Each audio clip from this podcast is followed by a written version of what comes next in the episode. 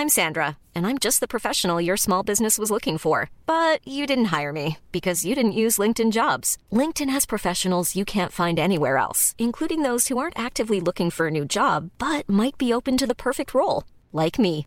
In a given month, over 70% of LinkedIn users don't visit other leading job sites. So if you're not looking on LinkedIn, you'll miss out on great candidates like Sandra. Start hiring professionals like a professional. Post your free job on linkedin.com/people today.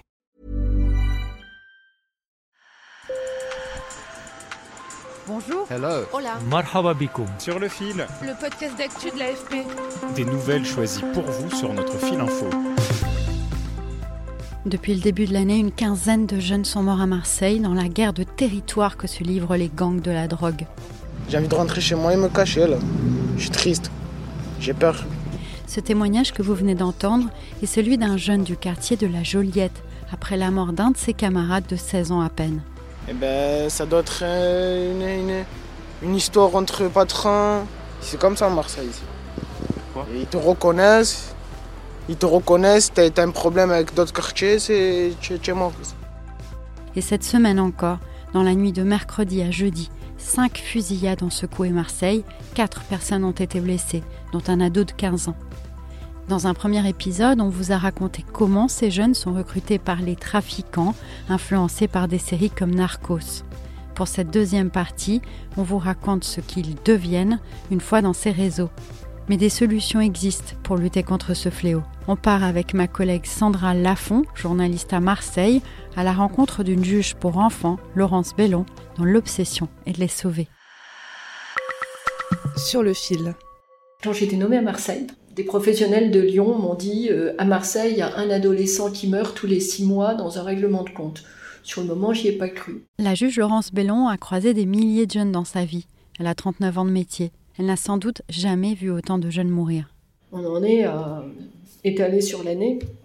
Je pense à un tous les mois ou tous les deux mois qui meurt dans un règlement de compte. Et ces enfants meurent non pas parce qu'ils ont commis une faute dans la loi de la jungle, mais euh, pour marquer le territoire. Mais pourquoi et comment les jeunes rejoignent ces gangs? Avant l'entretien avec la juge, j'avais posé la question à ma collègue Sandra Lafont. C'est des jeunes qui sont en rupture, hein. en rupture euh, souvent familiale ou dans leur parcours. Je pense par exemple à ce jeune Zachary. Alors j'ai changé les prénoms euh, justement pour les protéger au, au maximum. Il vient de rater son bac. Il avait un chien euh, d'attaque euh, sans autorisation, donc son chien a été euthanasié. Pour lui, ça a été un traumatisme. Son papa a quitté le domicile familial il y a quelques années. Voilà, un enchaînement, un parcours euh, qui bascule. Une rupture, mais aussi un parcours plutôt ordinaire, complète la juge Laurence Bellon. Les gérants de plan stup ne recrutent pas des gamins qui sont euh, déjà à la rue, perdus, euh, euh, clochardisés ou autres. Ils recrutent des adolescents qui ont grandi à peu près normalement, mais qui à un moment euh, sont fragilisés par une expérience qui peut être la déscolarisation, euh, je sais pas, le décès d'un parent, euh, une fragilité. C'est aussi, voilà, c'est aussi parce que c'est des gamins qui ont été structurés, qui savent tenir des livres de compte, qui savent ce qu'est une organisation. Ils sont pas, c'est pas des gamins euh, perdus. Et rapidement, le piège se referme. Ils se rendent pas compte de la bascule.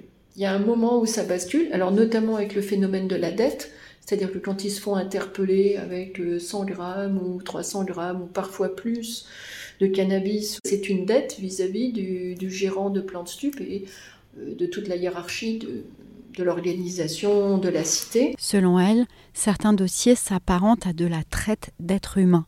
Les mêmes mécanismes sont présents dette, terreur, manipulation.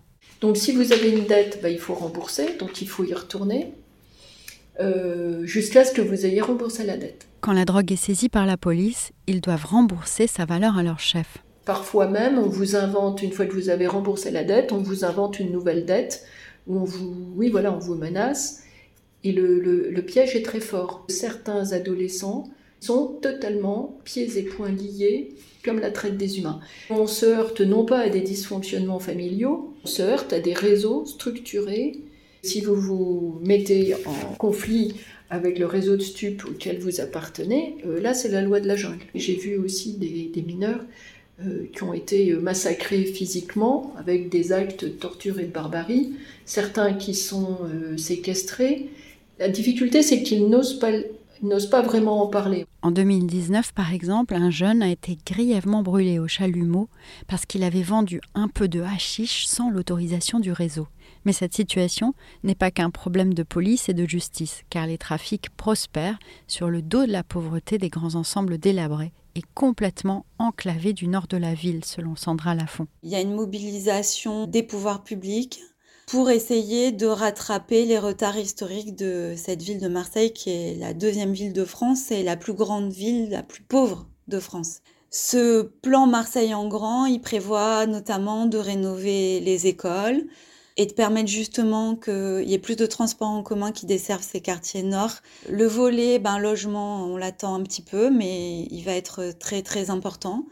C'est vrai que hum, beaucoup d'interlocuteurs ici nous disent euh, c'est très bien, mais c'est impalpable et ça va pas assez vite et, et forcément c'est des chantiers qui prennent plusieurs années. La juge, elle, estime aussi qu'il faut permettre aux travailleurs sociaux d'arriver en masse dans ces cités et valoriser leur travail pour mieux protéger ceux qui ne sont pas encore tombés dans le piège. Mais concrètement, ça voudrait dire de mettre en place des dispositifs, un peu comme l'éducation nationale a été capable de le faire euh, à grande échelle. Ils ont été capables de mettre en place le dispositif REP, REP+, c'est-à-dire qu'il y a une valorisation des enseignants qui acceptent d'aller travailler dans des zones difficiles. On donne des moyens de travail parce que les conditions de travail sont hallucinantes.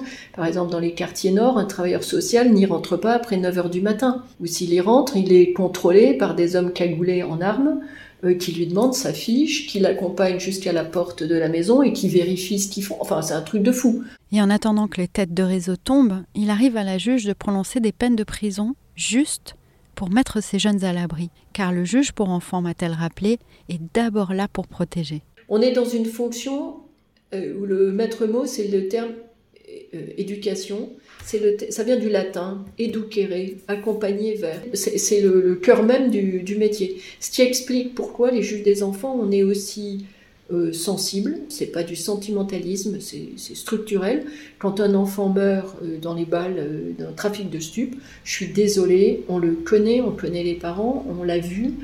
J'ai des collègues là qui, qui avaient vu jeudi un des gamins qui est mort dimanche.